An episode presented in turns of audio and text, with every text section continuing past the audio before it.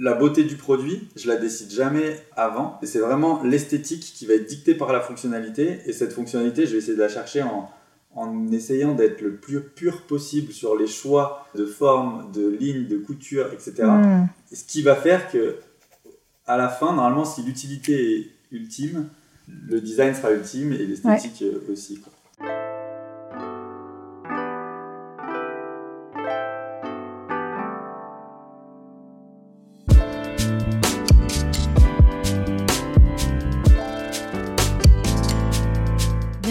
Qu'est-ce que la mode, le podcast qui vous invite à de multiples discussions autour de cette unique question Qu'est-ce que la mode? Je m'appelle Elsie Pommier et dans ce podcast, je vous partage mes conversations avec ceux qui façonnent la mode. À la découverte de savoir-faire, de façon d'être, d'histoire et de culture, on comprend vite que la mode est loin d'être banale. Pour cette saison, je m'associe au village des créateurs. Catalyseur, il fédère les acteurs des filières textiles, habillement et art de vivre. Cet incubateur accompagne les entreprises créatives émergentes de la région Auvergne-Rhône-Alpes depuis 20 ans. En fin de chaque épisode, vous retrouverez le témoignage d'un créateur du village. Rendez-vous chaque lundi sur toutes les plateformes d'écoute pour un nouvel épisode. Habillé, habilleur, bonne écoute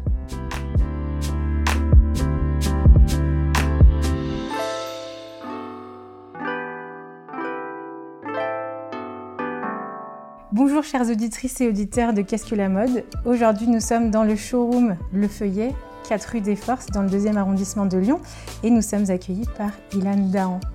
Bienvenue Ilan. Merci, Et bonjour. Merci pour ton accueil euh, ici. Ouais, avec grand plaisir. Ça va?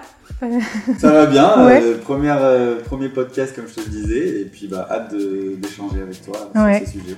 Bah, pareil, parce que bah, comme je te le disais aussi, c'est un sujet qui me passionne, ce dont on va parler, euh, le design, le sac aussi, surtout ce produit.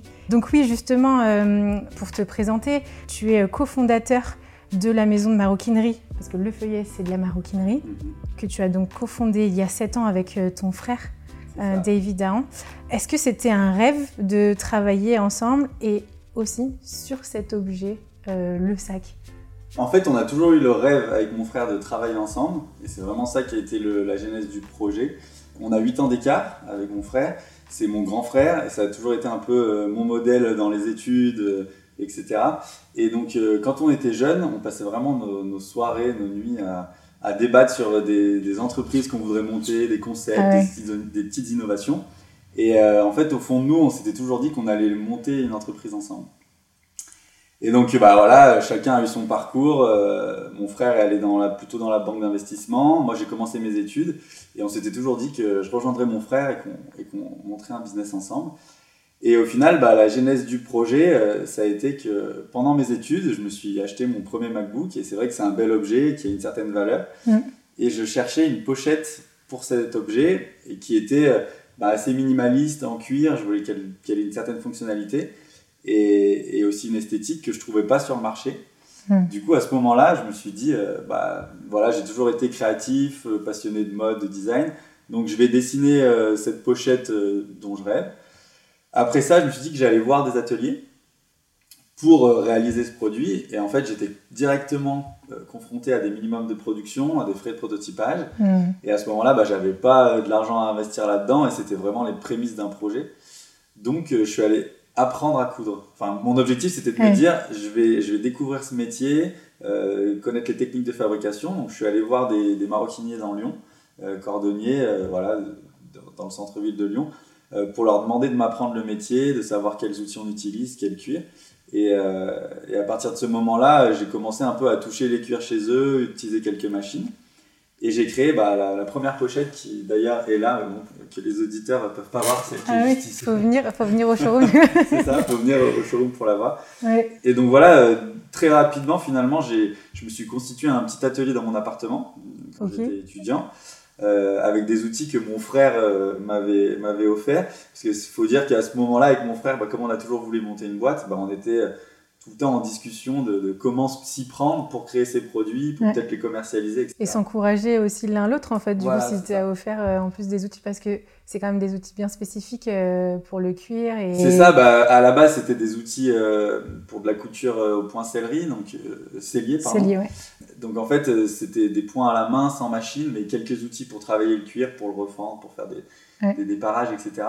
Donc finalement, peu d'investissement, mais oui, des outils qu'il faut apprendre à maîtriser et, et qui, qui ont des certaines techniques. Donc euh, les premières coutures de la, de la pochette, c'est vrai qu'elles sont, elles sont pas très réussites, mais au fur et à mesure, j'ai commencé à apprendre à coudre. Et très vite, euh, euh, j'ai des amis, mon premier cercle, qui m'ont demandé en fait de leur faire des produits sur mesure, Ouais. donc des sacs à main, des porte-cartes, des, des pochettes d'ordi. Et au final, à chaque fois, je mettais un peu ma patte, mon ADN de design hein, dans les produits, et qui était très inspiré euh, bah, de, de, de- de l'architecture, du design. Et à cette époque, moi, j'avais pas fait d'études de mode ou de design ou de graphisme ou d'architecture, mais j'adorais ce milieu-là.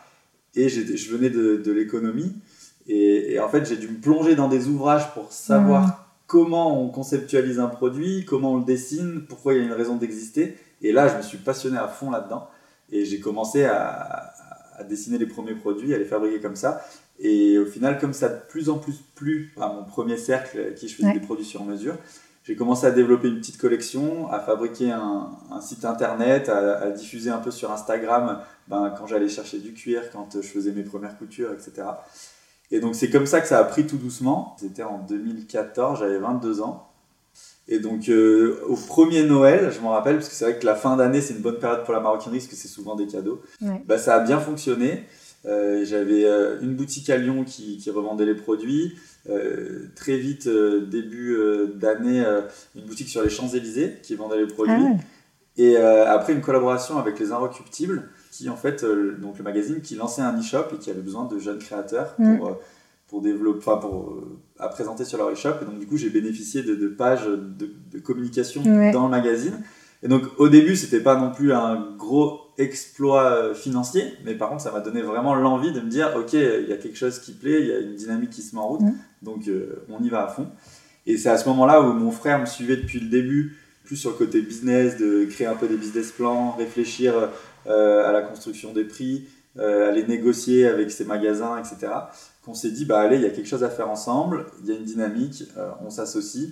Et euh, on avait des choses, enfin des, des profils très complémentaires où moi je suis plus créatif, lui est, est plus euh, cartésien. Et, et donc on s'est divisé, on aime, on aime dire que moi je fais tout ce qui se voit, mon frère tout ce qui se voit pas, lui il a l'entreprise et moi la marque. Et c'est comme ça qu'on s'est lancé euh, en Ah ouais. 2015.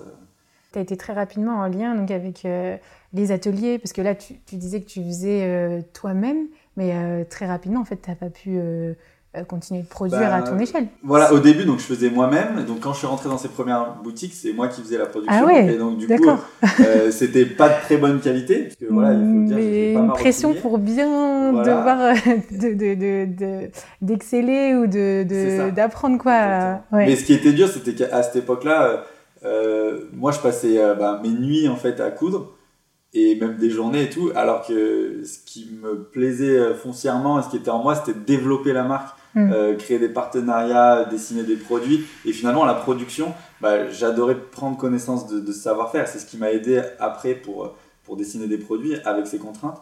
Mais on s'est directement dit avec mon frère, il faut qu'on trouve des ateliers. Et en fait, ça arrivait très rapidement, Mm. euh, où, où le but c'était de sécuriser notre production, structurer tout ça. Et donc, on est allé chercher des partenaires en France. On a deux ateliers. On a un atelier, un atelier à, à Lyon, à Rieux-la-Pape, et un autre à Montbéliard.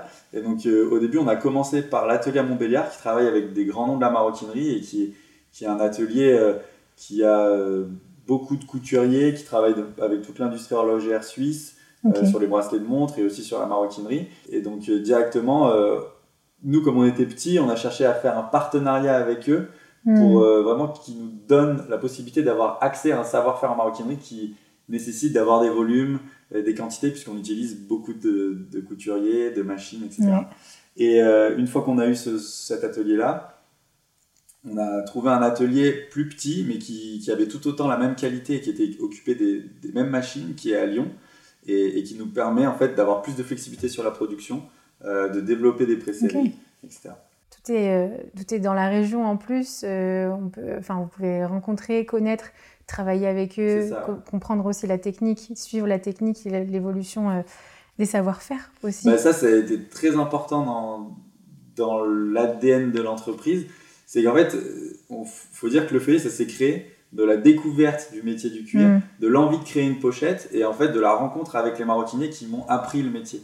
Et donc euh, directement quand euh, moi Ouais. j'étais pas de- du milieu de la maroquinerie ni de la fabrication de, de- de pièces, donc dès que j'ai voulu trouver des ateliers, bah en fait euh, moi la logique des choses c'était que ça soit local, que j'aille pu- que je puisse aller à la rencontre des ateliers qui m'apprennent à fabriquer, Ouais, poser des questions. poser des questions, savoir comment ça fonctionne pour savoir mm. co- comment j'établis mon cahier des charges pour, pour le produit. Toutes les matières premières que j'utilise, ben pareil, le cuir, de se dire, bah tiens, le cuir, j'y connais rien, moi je vais aller visiter des tanneries Ouais. françaises pour qu'ils m'apprennent à, enfin, qu'ils m'expliquent comment on tanne le cuir, euh, d'où vient la peau, quels sont les enjeux, comment on la travaille derrière, etc. Donc en fait, dès le début, euh, on, on a fait une sorte de petit tour de France de, de- des métiers de la maroquinerie pour s'entourer des meilleurs fournisseurs, parce que le but c'était vraiment de faire euh, l'objet le plus noble, fabriqué en France avec les meilleures matières, le meilleur savoir-faire.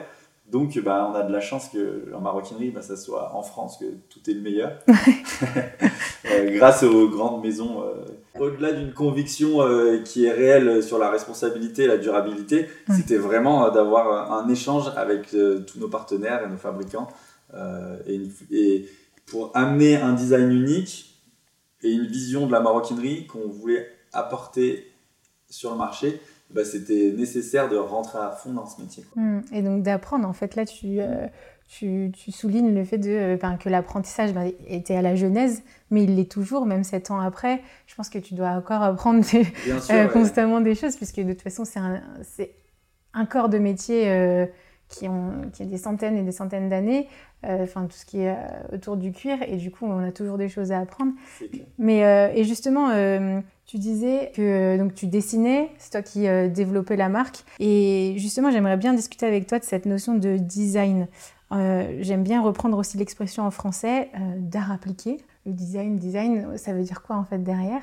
Et euh, les arts appliqués, les arts appliqués, ça vient aussi un peu de cette même notion science appliquée, euh, où c'est vraiment dans le concret, dans le, dans le quotidien et tout ça.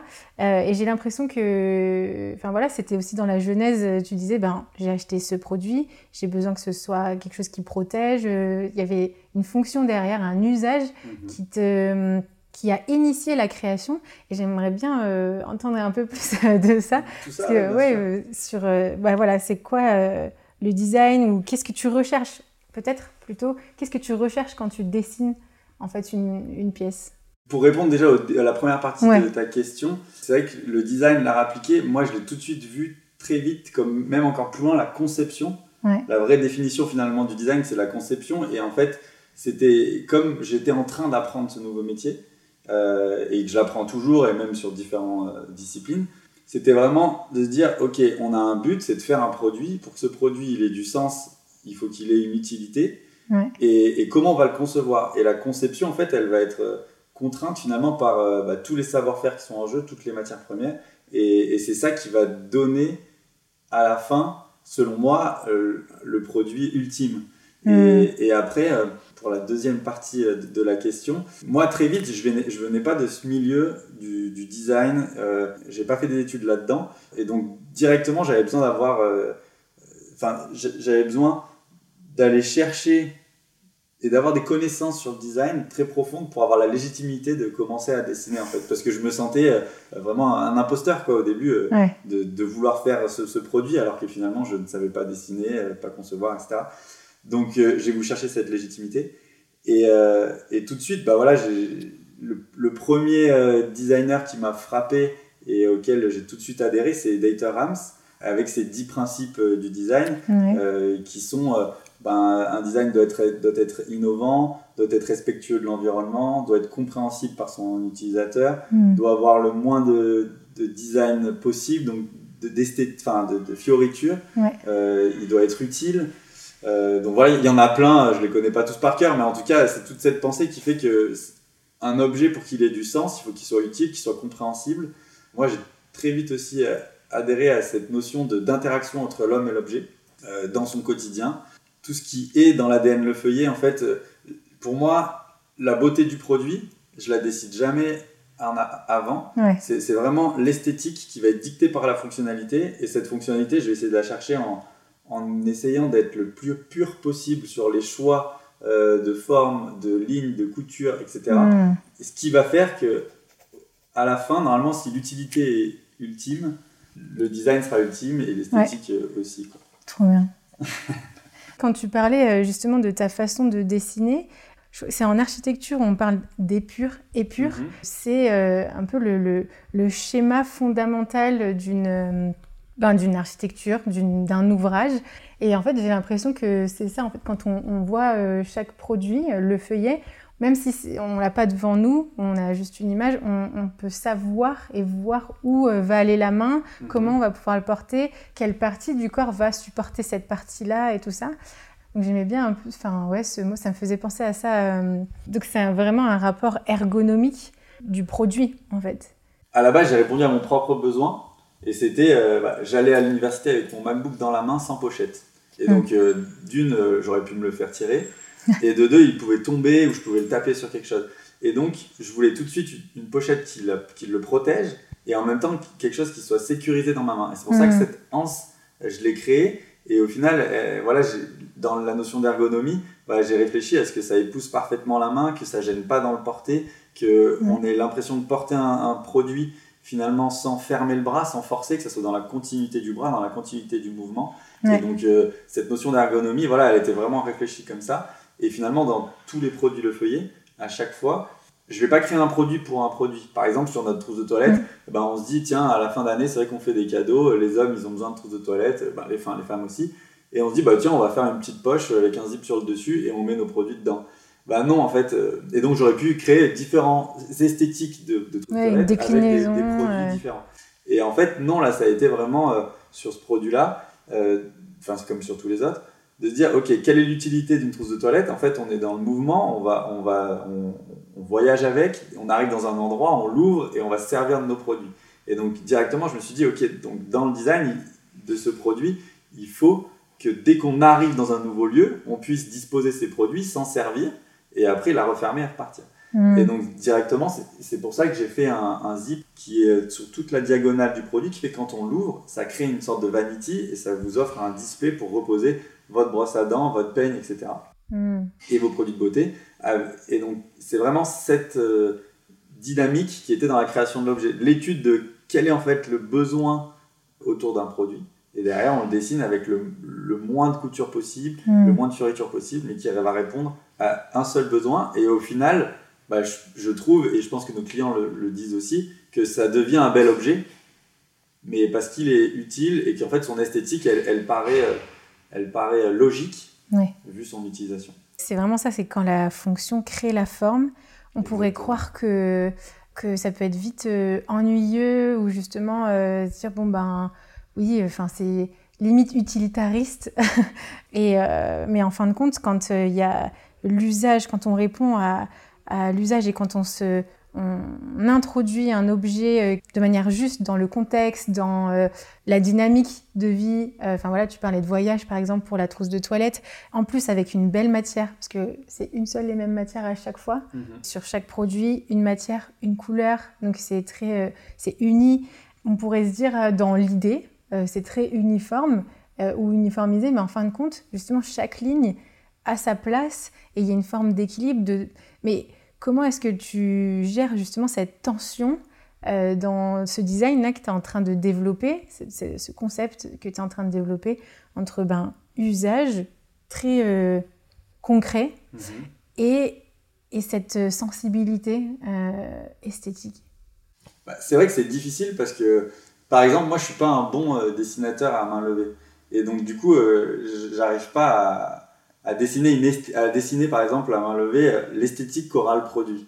Et, et, donc du coup, directement, je passe par la conception et, et, je vais chercher euh, à faire que chaque pièce du produit fonctionne ensemble pour aller à un même but, c'est assouvir mm. cette utilité.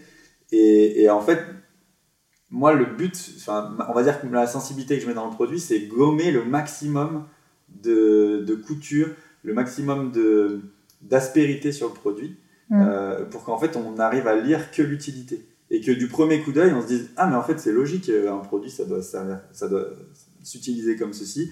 Et donc là, euh, tout est à la bonne place. Et je pense que, sincèrement, c'est ça qui donne la, beauté du produit. Mm. Et, et, au final, je dirais que ma, mon implication dans la beauté du produit, elle n'est pas dans, dans mon geste à faire une esthétique, mais plus à réfléchir à sa fonctionnalité.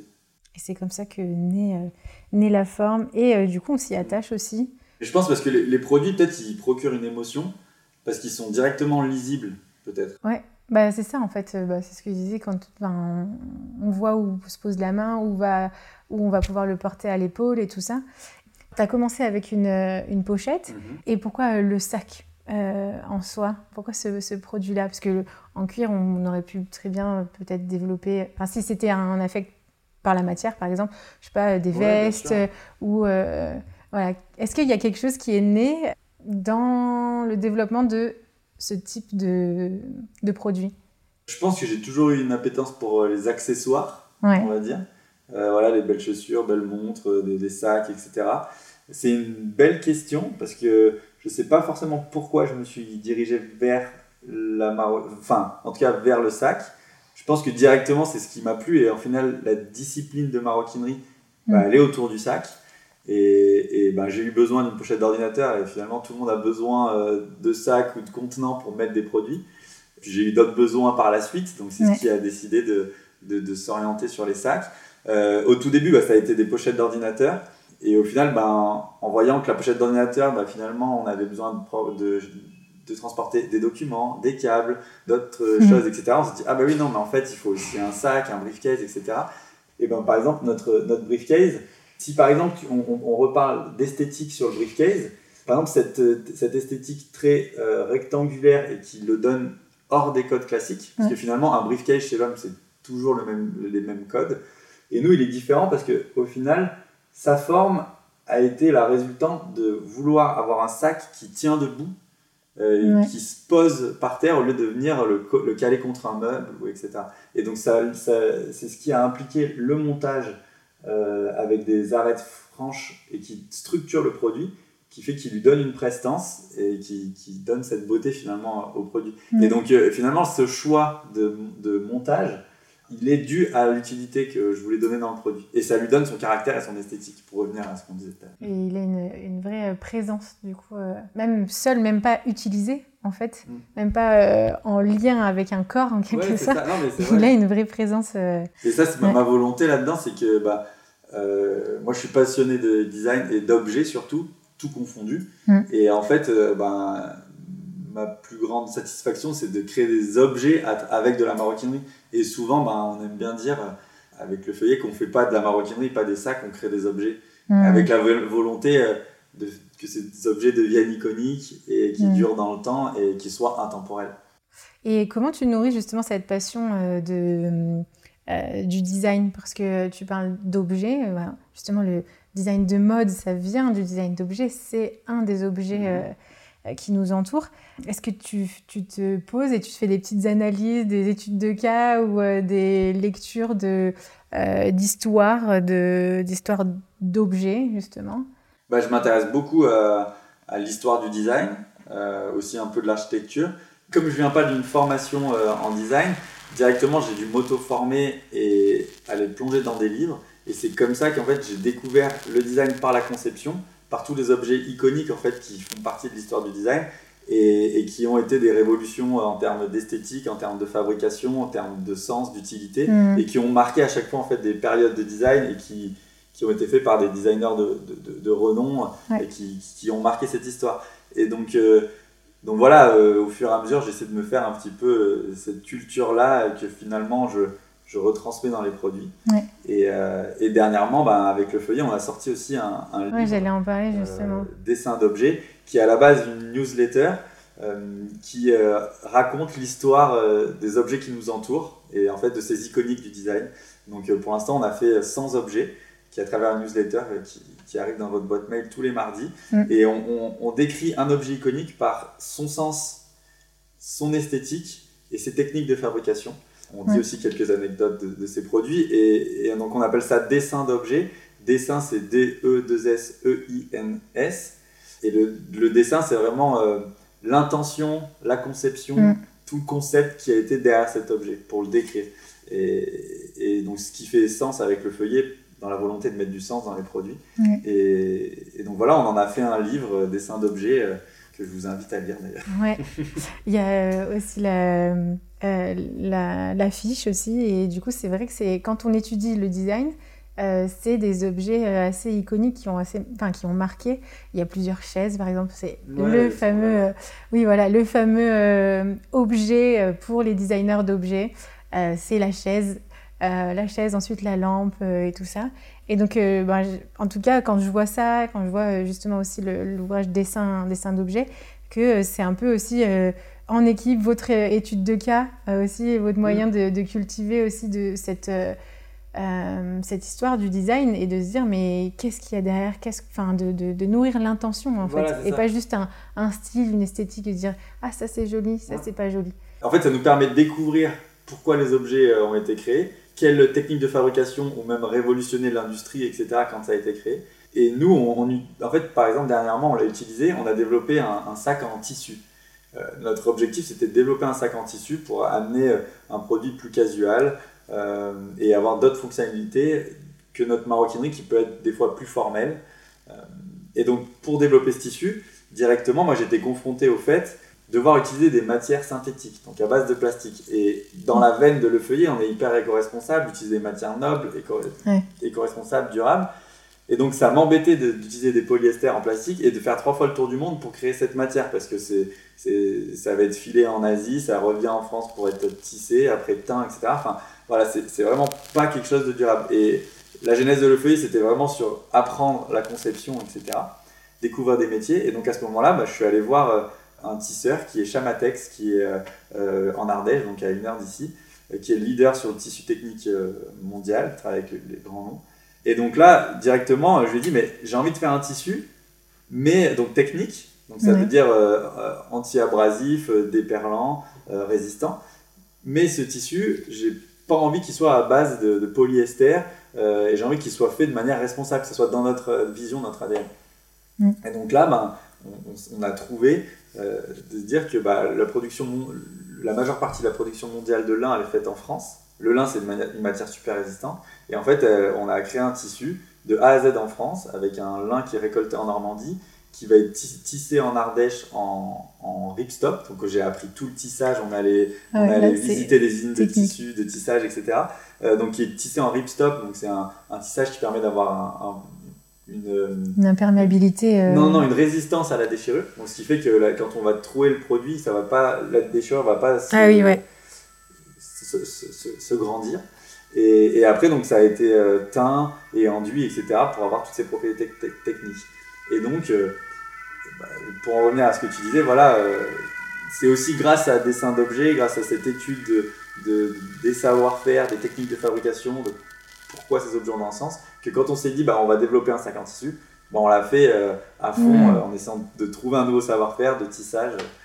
Et c'est du coup beaucoup de recherche et développement, donc de rencontres de recherche et développement technique, d'apprentissage, de discussion. Il y, a eu, il y a dû avoir beaucoup d'allers-retours parce que là, c'est pas seulement le feuillet qui était mis au défi, c'était aussi euh, donc un atelier, dire ben on veut aller plus loin.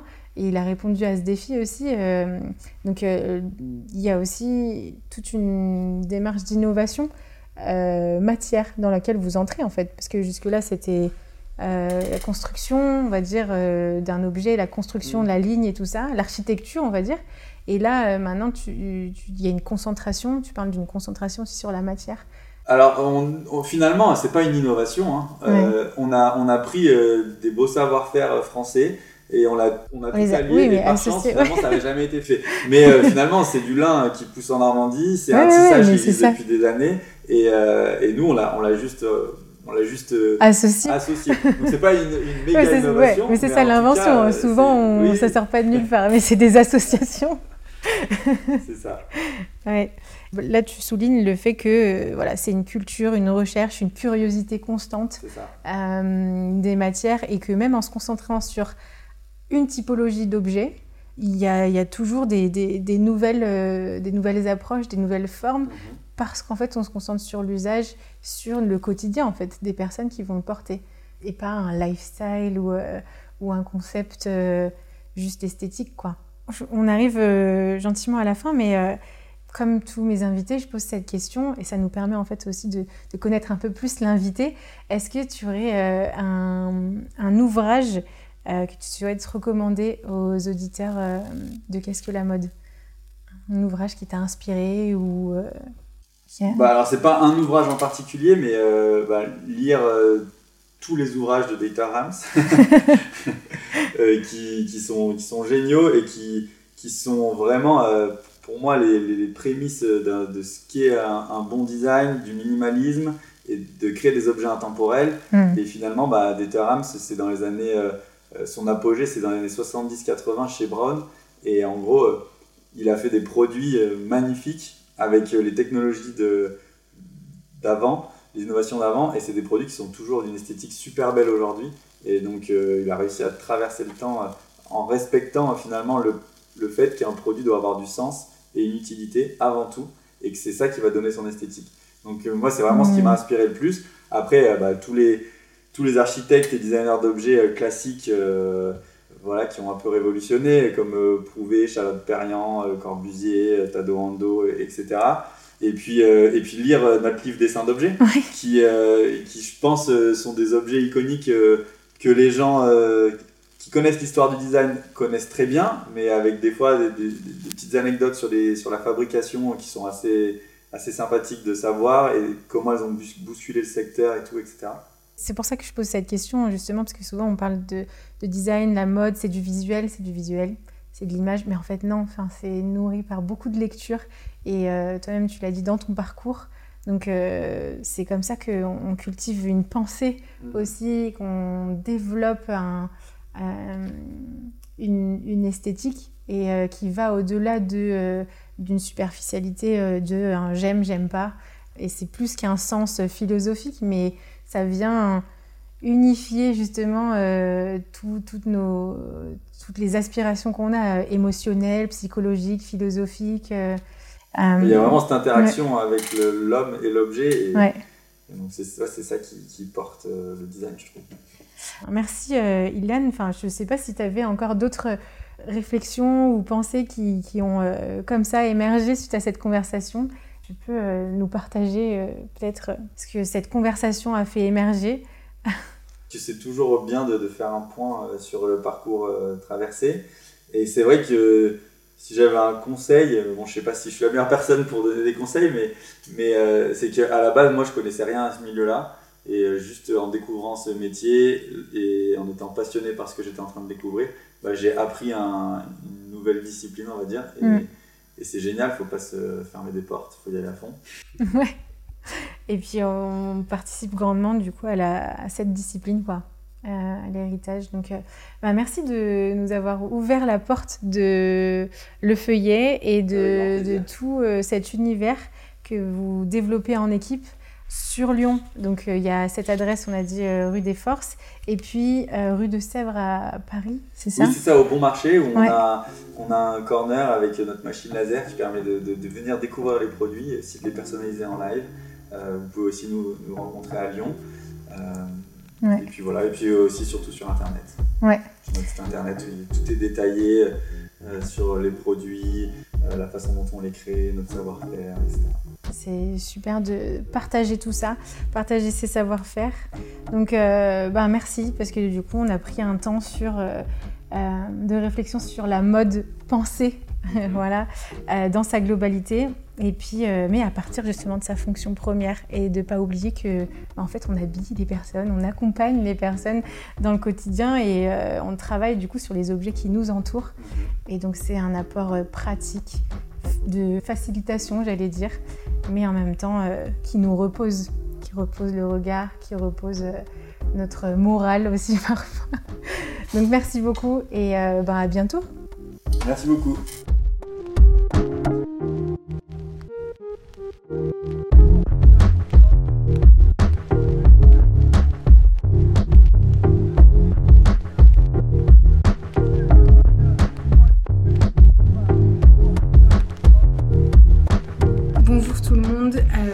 Donc à l'atelier euh, Tigre, à l'atelier où euh, on retrouve Nicolas David, qui est le fondateur justement de, euh, de Tigre, qui sont des céramiques installées au village des créateurs dans, le, dans le centre de Lyon. Merci pour ton accueil. Donc bienvenue sur Qu'est-ce que la mode aussi? Je voulais avoir, recevoir ton, ton regard et ton parcours, aussi entendre ton parcours suite à cette grande question de la mode.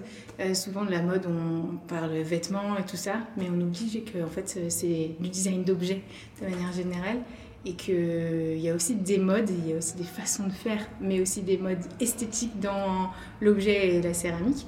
Donc euh, bah déjà, qui es-tu et qui est Tigre bah Écoute, euh, bah, merci de m'interviewer. Euh, je suis donc Tigre, c'est un atelier, donc c'est écrit Tigre avec un Y comme la ville de Lyon, en fait, c'est un petit clin d'œil, c'est pour ça qu'il y a un Y. C'est un autre félin avec une particularité. Euh, et donc, c'est un atelier de céramique que j'ai monté, euh, là, ça fait quelques mois que je suis installé maintenant. Et moi, j'ai un parcours un peu atypique parce que j'ai commencé ma carrière à faire euh, plutôt du, du marketing et parce que j'étais attiré par l'objet. Et j'ai travaillé pas mal dans le jouet, dans la lunetterie. Donc dans la lunetterie, on parlait déjà beaucoup de mode aussi, puisque c'est un accessoire euh, euh, vraiment de, mode. Et puis, euh, et puis je m'en suis un petit peu éloigné parce qu'en fait, moi, ce qui me plaisait dans le marketing, c'était vraiment le produit et la mmh. conception et le, design même du produit, mais pas forcément tout ce qui va avec après pour trouver les meilleurs moyens de, de les vendre. Et euh, je me suis un petit peu perdu là-dedans et je trouvais plus vraiment de sens dans tout ça. Et donc je, je voulais donner un petit peu plus de sens à ce que je faisais. Euh, donc en, en, créant des choses par moi-même et en parallèle, j'ai fait une première orientation où j'ai travaillé dans l'humanitaire euh, pour une, ONG qui s'appelle Entrepreneurs du Monde. Je suis allé gérer pour eux un, business social euh, d'accès à l'énergie propre en Haïti pendant à peu près deux ans je suis rentré en France et là, j'ai recommencé à travailler pour eux, euh, pour de l'accompagnement à l'entrepreneuriat pour des réfugiés, des personnes très fragiles. Et ça m'a permis de, euh, de me former. alors, je, suis allé dans plein d'endroits, de, plein de directions différentes. J'ai commencé à aller chez Cobois à Lyon, qui est une association qui forme sur le travail du bois je voulais travailler des, matériaux naturels. Mm. Euh, mais le bois, je me suis rendu compte que c'est génial de travailler le bois, ça sent super bon, mais ouais, mais sauf que les machines à bois, ça fait beaucoup beaucoup de bruit. En fait, travailler le bois, c'est aussi quand même être dans un environnement qui est, qui est pas toujours euh, simple. Et puis euh, donc je suis allé dans plein de Fab Labs, chez des potiers. donc je me suis formé à la céramique chez Sika Gomez, qui est une, potière de Lyon. Euh, au tournage et puis à la, céramique traditionnelle. Et puis en parallèle, euh, je me suis formé euh, chez YouFactory, puis au 8 Fab Lab dans la Drôme, donc dans plein de Fab Labs, à la conception 3D et, et au design en 3D. Et grâce à ça, j'ai, enfin, et puis j'ai découvert que du coup, il y avait des gens qui commençaient à travailler la céramique imprimée en 3D. Et je, moi, j'adore les métissages et du coup, euh, je suis autant attiré par l'innovation que par la tradition. Euh, et, là, j'avais trouvé quelque chose avec un matériau euh, que je trouve complètement noble, mais qui est en même temps complètement abondant et écologique, qui permettait de, de créer des, des objets. Et c'est de là que j'ai commencé à, à, monter mon projet d'atelier de, céramique avec une technique du coup bien particulière, puisque j'imprime de la terre en 3D, mais derrière j'ai encore, bien, bien sûr, j'ai aussi le vrai travail de potier derrière, puisque tout ce qui est finition, émaillage, c'est vraiment de, de, la poterie et même la préparation de la terre aussi. Mmh. Oui, parce que quand tu parles de 3D, euh, on pense pas du tout euh, à de la terre. On va se dire, mais comment, comment on imprime ça? Bon, bah déjà, faut venir voir du coup. Exactement, faut venir voir. Ouais. et, euh, et, puis, parce que donc, dans l'atelier, on, voit la machine, les centrales.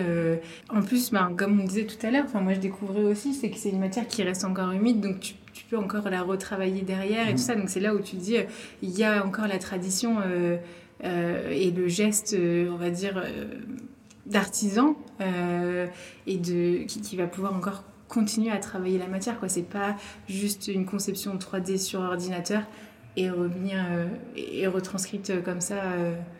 ouais. D'accord. Et en fait, et pourquoi la terre Enfin, tu parles de matériaux nobles. Déjà parce que c'est une matière qu'on fait pas venir de loin. En fait, on a, on a des filons d'argile. Alors moi, je travaille la porcelaine, le grès et la faïence. Et c'est des, matériaux qu'on peut trouver sans faire des milliers de kilomètres pour le faire venir. Donc c'est écologiquement c'est intéressant. Quand je rate des pièces, ça arrive assez régulièrement même, mais en tout cas je peux réutiliser ma terre tant qu'elle n'a pas été cuite. Donc c'est juste du temps perdu, du travail, mais, mais je n'ai pas de, de, de, perte. Euh.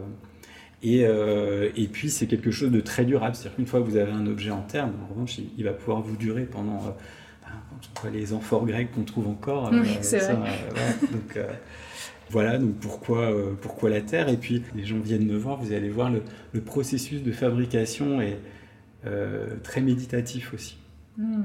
Donc c'est quelque chose d'intéressant pour ça, moi, ça me, euh, ce qui me plaît, c'est de faire des pièces qui, euh, qui invitent justement à la méditation pour euh, bah, soigner notre écologie intérieure. Moi, quand je suis rentré en fait d'Haïti, en fait, j'ai eu une période de un vrai gros sentiment d'impuissance en fait face à, à, la brutalité du monde et à ce côté où je me disais ben, j'ai essayé de mettre ma goutte de, colibri mais en fait j'avais vraiment ce sentiment d'impuissance de, rien pouvoir mmh. faire puis de, de me dire et, au quotidien, moi, je, qu'est-ce que je fais pour m'y retrouver et pour mm. que les autres s'y retrouvent aussi.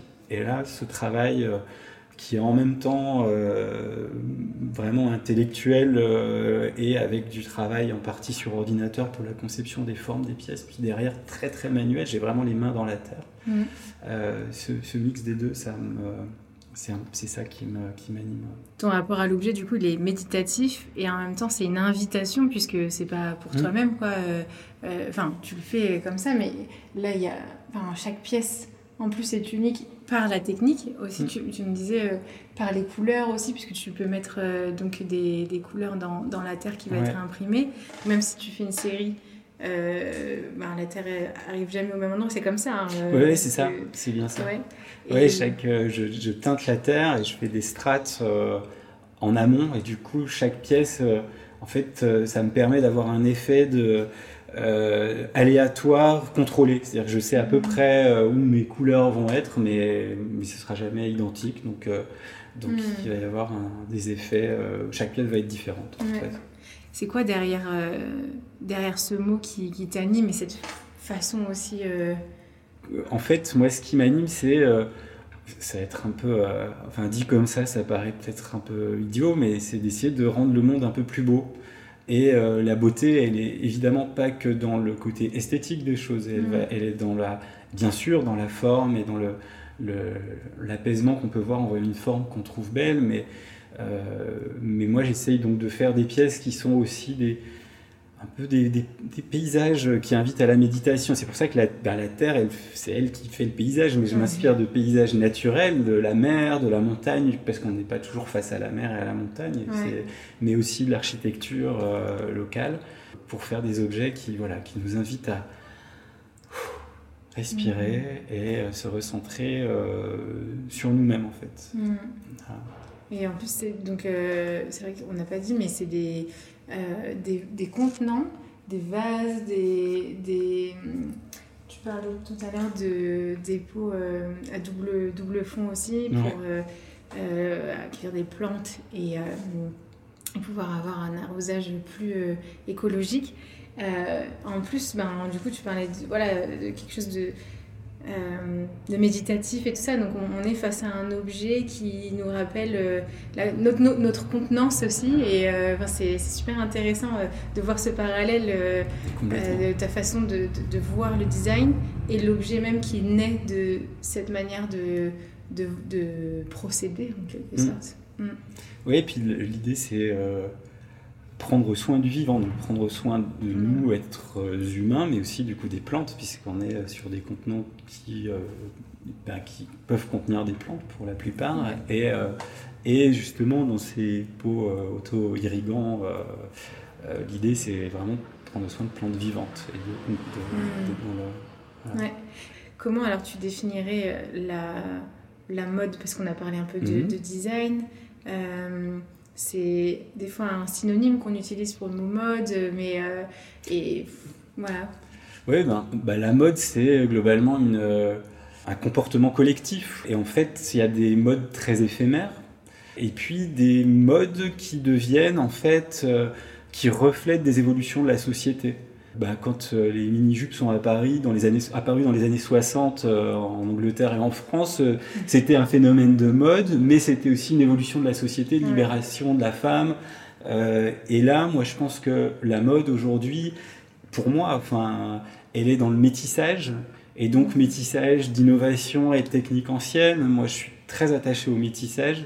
Euh, et euh, respect des traditions et en même temps se les réapproprier pour euh, refaire d'autres d'autres choses. à mon avis, c'est une tendance de société. Mm. et puis, prendre soin du vivant, faire attention à, effectivement à, à la planète, à l'écologie, à notre écologie intérieure, mais mm. aussi à, ce qui est l'écologie, voilà, prendre, voilà, être, avoir un impact, hein, le, le, meilleur possible sur notre environnement. Mm. Euh, et, euh, et, voilà, il y a des voilà. Donc moi, j'essaye de faire des choses qui sont qui qui invitent en tout cas à ce que nos comportements collectifs, donc que éventuellement ça devienne à la mode de de euh, prendre soin et de faire des, mm.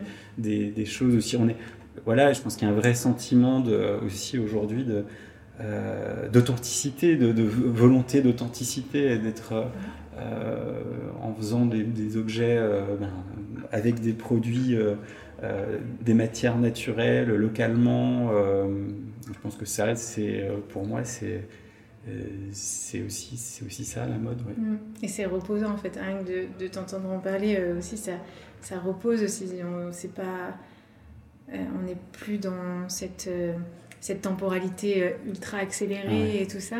Et, euh, et, du coup, je trouve que ça fait écho aussi à, ces pièces qui sont euh, au-delà du temps, en fait. Aussi, euh, justement, de, de, on se dit ça nous parle à nous maintenant. Et, et en fait, elles peuvent être là et, et, nous inviter justement, bah, c'est un peu ça aussi la méditation, mais mmh. nous inviter à être hors du, hors du temps. Tu touches aussi une notion du beau assez intéressante là-dessus et parfois on l'oublie dans la mode industrialisé. Ah et euh, on perd cette question du beau, euh, voilà, parce que bah, on, est, on est rythmé euh, par un calendrier qui est hors, hors, de, hors de notre portée, mm. qui nous maîtrise, alors que là, du coup, c'est une, inversion de, de, cet aspect-là de la mode. Donc, merci pour cette pensée assez réflective, euh, ça fait, ça fait du bien de se poser. c'est gentil, merci. Et euh, je ne sais pas si tu avais euh, pensé à, d'autres aspects quand je, quand je t'ai partagé ces quelques questions et que, qu'on n'a pas pu peut-être aborder. Comme ça, de but en blanc, non, pas forcément, mais je, si, peut-être si, c'est, tu vois, typiquement, pour revenir encore sur cette histoire de mode, à la mode, c'est aussi quelque chose qui se réinvente, où on part de en fait, de réinterprétation des choses. Et euh, ben, typiquement, moi, j'ai donc toute une gamme de, produits que je fais en porcelaine blanche et bleue. Mm. Et ça, je le fais parce que euh, ça me plaît beaucoup parce que c'est la porcelaine blanche et bleue, c'est quelque chose qui historiquement en céramique est vraiment euh, date du, enfin ça date du 6e siècle en Irak où les potiers euh, essayaient de reproduire le lapis lazuli, donc faisaient des poteries blanches et bleues. Ils n'étaient pas tout à fait blanches parce qu'ils n'avaient pas encore découvert la porcelaine. Mm. Et puis les chemins du commerce ont emmené ces traditions en Chine et là les Chinois ont découvert la porcelaine et donc au 12e siècle on a vu apparaître plein de euh, et de vases blancs et bleus, c'est les vases Ming et, tous ces vases euh, avec cette tradition euh, voilà, ben, magnifique. Et puis derrière, les Européens, qui n'avaient toujours pas découvert la porcelaine. là, c'est nos amis hollandais qui ont emmené des, envoyé des, des moines, non, pardon, des potiers déguisés en moines en Chine pour essayer de comprendre leur technique ah et qui ont découvert du coup le kaolin qui fait la porcelaine et cette blancheur et cette finesse qui ont ramené en Europe et on a vu se développer principalement aux Pays-Bas, mais pas que, des porcelaines blanches et bleues. Euh, et, aujourd'hui, du coup, moi, je, je réinterprète euh, d'une manière complètement différente avec mm. euh, niveau formel et même de l'utilisation des, couleurs de manière vraiment. Bah, ça n'a rien à voir avec ce qui se faisait, mais on est encore dans ce, ce rappel de cette tradition et donc de réinterprétation de, bah, de voilà. Et je pense à bah, au bout du village, euh, j'ai ma copine Marthe Duval qui fait euh, des bananes en partie avec de la toile de jouy ou des choses. et, mm. c'est voilà, c'est ça aussi la mode. De... Mm. Ouais, cette tradition qui continue et qui évolue au gré des, des, rencontres ou même des fois des. on va un peu fouiner comme mm. ça, mais en fait, il y aura toujours réinterprétation, donc c'est inspiration, inspiration qui fait évoluer les, les façons euh, de faire et de voir aussi euh, les choses, c'est vrai. Merci beaucoup. Merci beaucoup à toi, Ali.